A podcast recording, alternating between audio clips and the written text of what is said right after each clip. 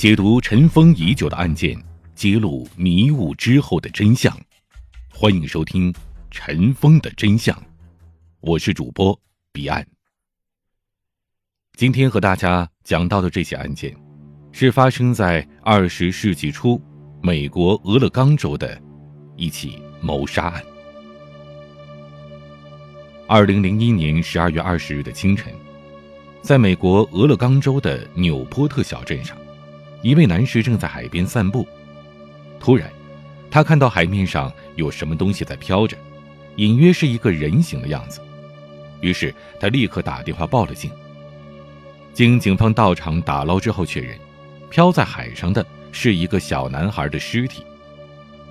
死去的男孩看起来只有三四岁，只穿着贴身的内衣内裤，浑身上下清爽利落，指甲都修剪得很干净。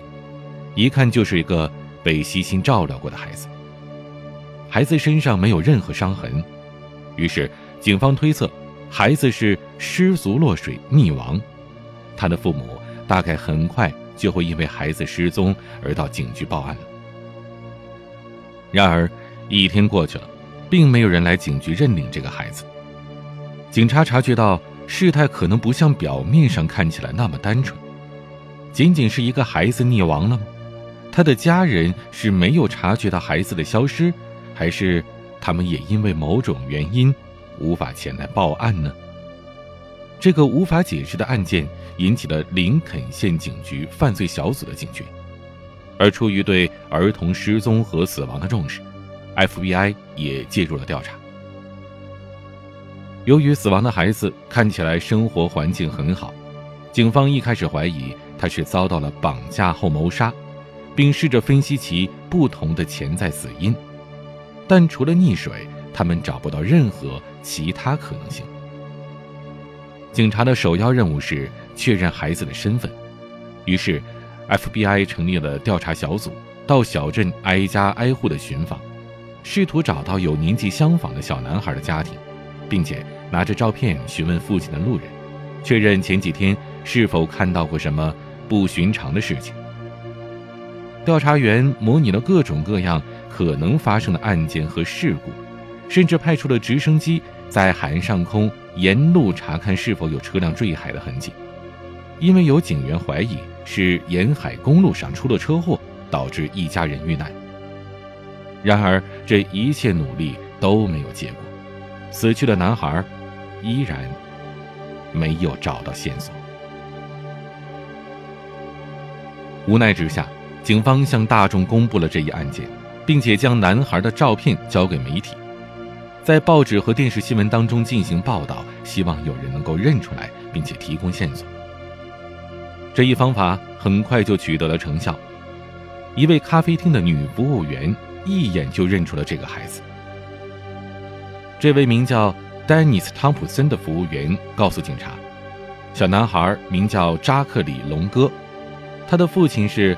克里斯蒂安·隆格是自己的同事，他们一起在小镇的一家咖啡馆工作。克里斯蒂安的妻子名叫玛丽珍，他们有三个孩子，死去的扎克是年纪最长的，他还有一个妹妹叫沙蒂，和最年幼的弟弟叫麦迪森。警方赶到了隆格一家所住的高级公寓之后，发现房子里是空无一人，但很有居家的气息。房间打扫得很干净，家具物品也都留在原处，没有遭到入侵的痕迹，也不像是有人匆忙离开。看起来主人似乎随时都会回来。警察迫切地想要找到死去孩子的家属，但他们发现，龙哥一家在整个俄勒冈地区没有任何亲属，而且他们搬到纽波特镇还不到两个月，社区里的人。对他们都还很陌生。这一家仿佛短暂的在小镇里出现了一阵，然后就凭空消失了。FBI 联系了全国各地的分局，共同寻找孩子的其他亲人以及任何曾经接触过他的人。在此期间，当地警方安排了潜水队在扎克里被捞起的水域附近寻找线索。可出人意料的是。潜水员们带来了令人惊恐的发现：另一具尸体。潜水员们打捞到了一个睡袋，里面装着的是一个死去的女孩，正是扎克里三岁的妹妹沙蒂。和扎克里被发现的时候一样，他也只穿着贴身衣物，而且全身上下没有外伤，死因也是溺水。他的脚上系着一个装着大石头的枕套，增加了下沉的重量，所以睡袋一直未能浮上水面。在后续的打捞当中，他们又找到了另一个装着石头的枕套，于是警方得以推测，扎克里同样是被拴制的石头扔到了海里，在他死后枕套脱落，于是尸体浮了上去。这样一来，警方可以确认，这是一起。残忍的谋杀案。饶是见过无数犯罪场景的 FBI 探员，也无法像过去那样用置身事外的眼光去看待这个案子。一位经验丰富的侦查员在见到沙地尸体的那一刻，便无法控制自己的情绪。他多年来第一次因为犯罪现场而崩溃大哭。是谁会用如此残忍的手法？杀害那么年幼的孩子，还像扔垃圾一样把他们丢弃，他们的家人到底在哪儿？那片海里是否还躺着其他的受害者？种种疑点仍然藏在迷雾里，而警方没有一点头绪。这一切，都让人感到绝望。谋杀案的消息很快在当地就传开了，纽波特镇的所有居民都为此感到震惊。和揪心，原本轻松的假期也因此是蒙上了悲伤的阴影。人们不知道，两个孩子是被他们所熟悉的人伤害，还是流窜到此地的恶人在作案。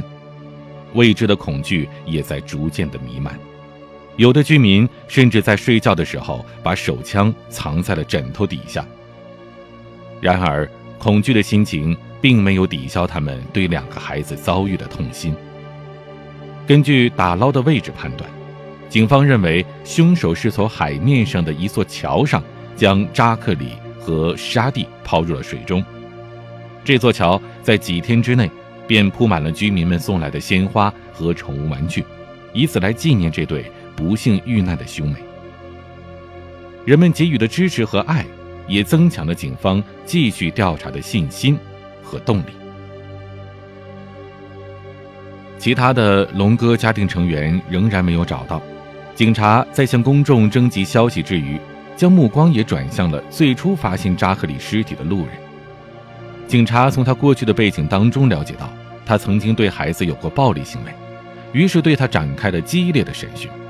然而，这个人始终否认他有参与这一案件，并且声称在推断的案发时间内，他正在参加嗜酒者护戒协会的活动。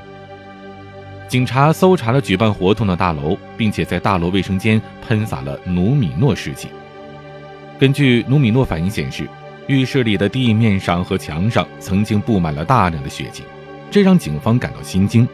会不会是护戒协会的人将孩子带到这里杀害之后，再抛尸进海里呢？然而，这个报案者始终坚称他什么都没做，而且。通过了测谎仪的测试，警方采取的血样在经过化验之后，也证实这些不是孩子们的血液，而是来自护戒协会的人。原来他们的活动是集体在卫生间里吸毒，而在注射了大量的药品、失去神智之后，他们的身体也会大量出血。事实证明，这些人和当下的谋杀案并无关系。警方对凶手的追查又回到了原点。随后，FBI 特工开始调查孩子父母的生平。他们了解到，孩子的母亲玛丽珍，1967年出生于美国密西根州。她有五个兄弟姐妹，而他们的父母在70年代离婚之后，母亲带着六个孩子一起加入了耶和华见证人教派，并且将他们全部抚养长大。玛丽珍在严格的家教当中长大。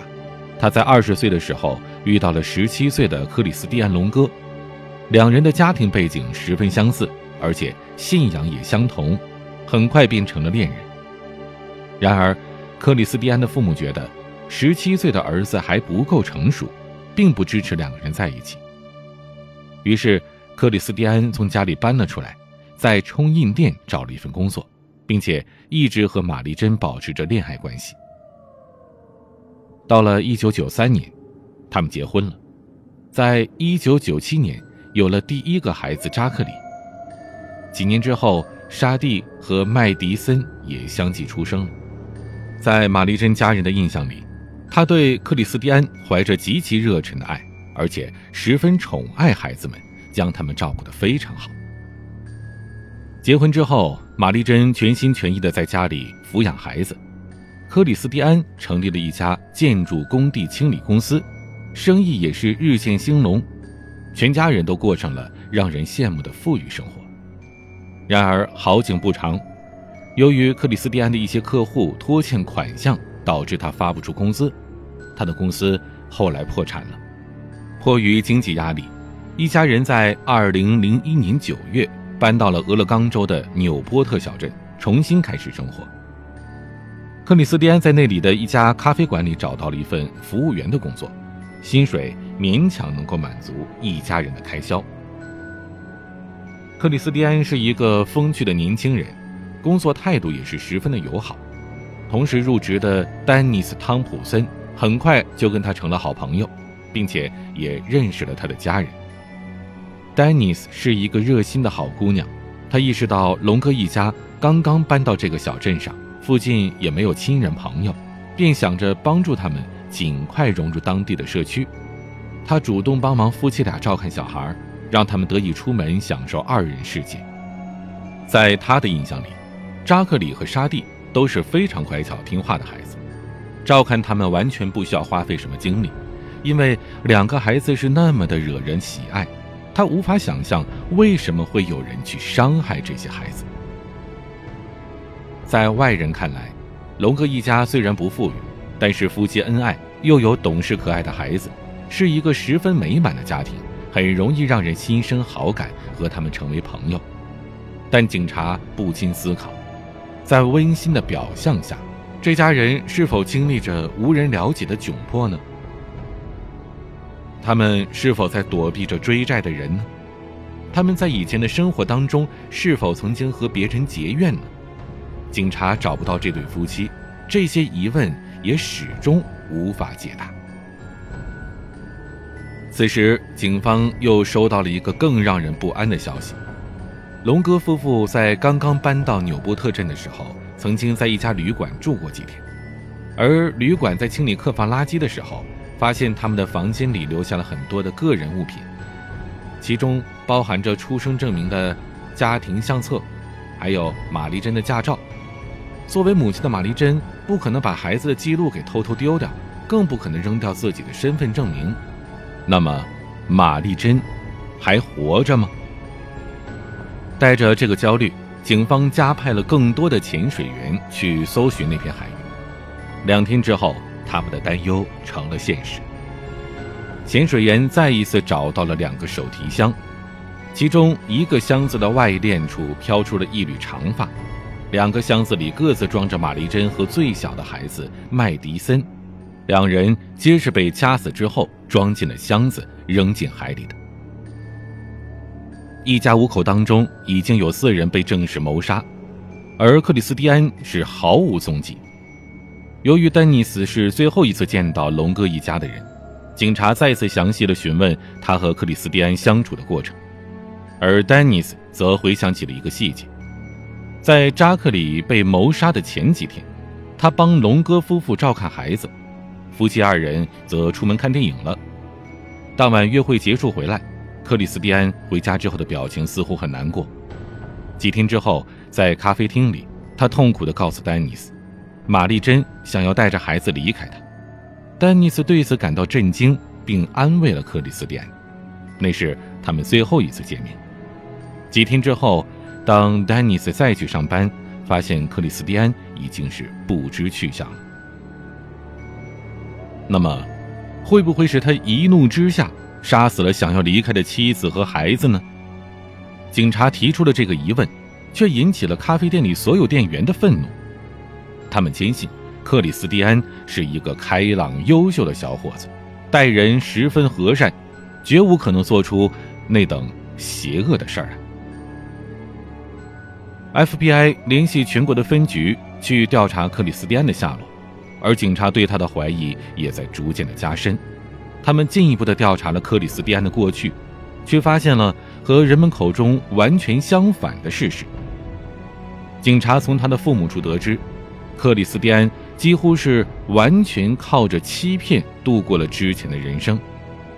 他虽然是一个虔诚的教徒，但他也是满口谎话。甚至骗了父母很多钱。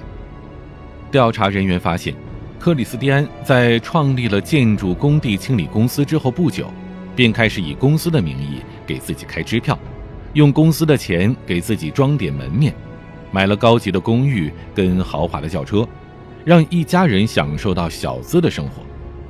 不仅如此，他给员工开空头支票，甚至伪造支票取款。慢慢的。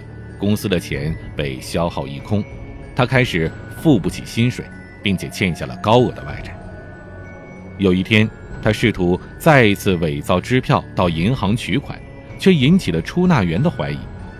慌乱之中，他丢下了证件，逃离了银行。他伪造支票的行为败露之后，也是受到了指控，并且被法院判了缓刑。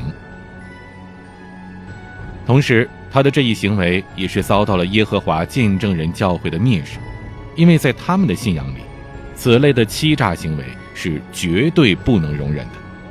而玛丽珍作为一个虔诚的教徒，为此感到极其羞愧，这给他的生活带来了巨大的痛苦。而两个人在原本的社区里也无法继续生活，他们几乎遭到了周围所有人的鄙视。因此。龙哥一家搬到了俄亥俄州的一个旧仓库里。克里斯蒂安想将仓库改造成一间公寓，他请了建筑师来改造仓库，并且偷了几个设备，试图打算卖掉换钱。不过没想到买家发现了不对劲儿，还报了警。然而在警察想要以盗窃罪逮捕他时，却发现克里斯蒂安已经带着家人离开了仓库。他察觉到自己可能有牢狱之灾，便立刻出逃，甚至没有给家人打包的时间。他们把几乎所有的家用物品全部都丢在了身后，一路逃往了俄勒冈州。玛丽珍因此和家人失去了联系，而到了新的地方，她能依靠的也只有克里斯蒂安。就在警方揭露了克里斯蒂安的真面目之后，有消息传来，说。克里斯蒂安还活着，他正在用别人的名字申请工作，而此时警方几乎确定了，克里斯蒂安就是他们要找的凶手。而克里斯蒂安正在用他前上司的名字，在旧金山应聘星巴克服务员。FBI 旧金山分局立刻派遣特工到星巴克监视，并且安排了一次突围行动，但他们并没有等到克里斯蒂安回到咖啡店。克里斯蒂安的逃亡行动十分的迅速，但同时也十分的粗心大意。他用偷来的信用卡买了从旧金山到墨西哥坎昆的机票。在两千年到两千零二年期间，美国公民前往墨西哥旅游并不需要护照，因此许多罪犯都将墨西哥作为逃亡地，克里斯蒂安也不例外。FBI 在坎昆四处张贴他的照片，希望有人能够认出来。很快，在二零零二年的一月十四号，一名墨西哥人报案称，前几天有人找他当导游，那个人长得很像是克里斯蒂安。他去了离坎昆五十英里处的一个露营地，刑警们悄悄地包围了营地，并且确认了克里斯蒂安的位置，发现他正在用一个假名字逍遥地和一个德国女人享受快活。而当晚，警察便成功地闯入营地，将他拘捕。在法庭上，克里斯蒂安拒绝承认自己的罪行，甚至不惜通过污蔑玛丽珍来给自己洗白。他声称，那天是晚上回到家之后，发现玛丽珍正在杀孩子们，于是他自己才将玛丽珍给掐死了。然而，他的这一番言辞并没有动摇陪审团，法庭最终做出了死刑的判决。后来。克里斯蒂安在监狱里接受了采访，并且承认了他故意杀害全家是因为无法负担家庭的开销，也不想让家人看到他的失败。他先在家里将玛丽珍和麦迪森杀死之后，放进了手提箱，然后开车去码头，将箱子丢进了海里，接着又返回公寓，将睡梦中的扎克里和沙蒂也抱上车，带到桥上，绑上石头。分别扔进了海里。两个毫不知情的孩子在睡梦当中丧命了，而自始至终，克里斯蒂安都未曾觉得自己做错了什么。他甚至觉得死亡只是另一种睡眠，他让家人前往了一个更加舒适的世界。在这个世界上，最令人毛骨悚然的。莫过于最亲密的人对你心怀恶意。听了今天这个故事，或许又会有很多人感到恐婚恐育，对家庭关系失去信心。其实啊，在生活当中怀有适当的警惕心，绝对不是坏事。我们不能责怪玛丽珍没有及时离开克里斯蒂安。但是如果他在这一段婚姻当中少一些盲目的跟随，及时发现克里斯蒂安的怪异行径，或许能够给自己跟孩子带来不一样的结果呢。生活在世上，我们永远不能奢求恶人良心发现，期待他们手下留情。因此，在任何时候，我们都需要清醒的。认知环境和自身的处境，从自身避免罪恶的发生，也能够让自己多一份安全感。带着这样的一份安全感，我们也可以对生活当中的亲密关系多一点自信。无论是家人，还是朋友，保持清醒的亲密关系，往往是最可靠的。好，本期的案件就为您梳理到这儿。解读尘封已久的案件，揭露迷雾之后的真相。这里是尘封的真相，我是主播彼岸。还想听到哪些案件？可以在节目下方留言，或者发私信给我，也可以关注我的微博、抖音，都是 DJ 彼岸。欢迎添加我的私人微信号。彼岸幺五零八幺七，彼岸拼音的全拼加上数字幺五零八幺七。我是彼岸，晚安。